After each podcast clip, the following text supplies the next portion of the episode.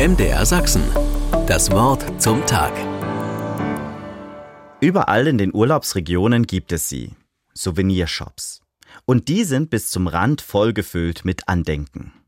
Das können einfache Ansichtskarten sein, Kühlschrankmagneten, Taschen oder T-Shirts.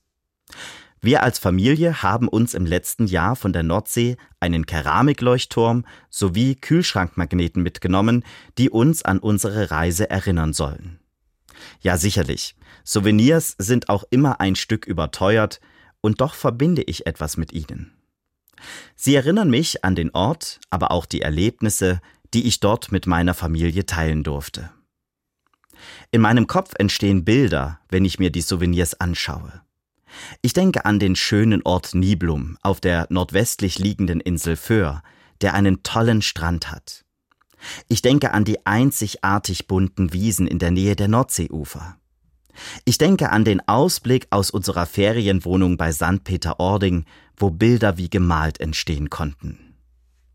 Nicht zuletzt erinnern mich diese Souvenirs auch daran, wie ruhig und entspannt Urlaub ist wie ich einfach mal den Alltag hinter mir lassen kann und ungestört Zeit mit meiner Familie verbringen konnte. Ich bemerke bei mir, dass ich zwischen all dem Trubel meines Arbeitslebens immer wieder Ruhepausen brauche. Das richtige Verhältnis zwischen Arbeit und Ruhe will gefunden sein. Sonst droht Erschöpfung. Doch ist das gar nicht so einfach. Oft arbeite ich nach Feierabend noch im Kopf weiter. Ich habe das aktive Tun hinter mir gelassen, aber denke weiter darüber nach, was alles liegen geblieben ist und wann ich das erledige. Wie gut, dass Gott eine Ruhepause vom Alltag direkt in unser Leben mit eingeplant hat. Die Bibel nennt das Sabbat. Er sagte, alle sieben Tage darf der Mensch sich Ruhe gönnen, eine kurze Auszeit nehmen. Da darf jeder Arbeit mal Arbeit sein lassen.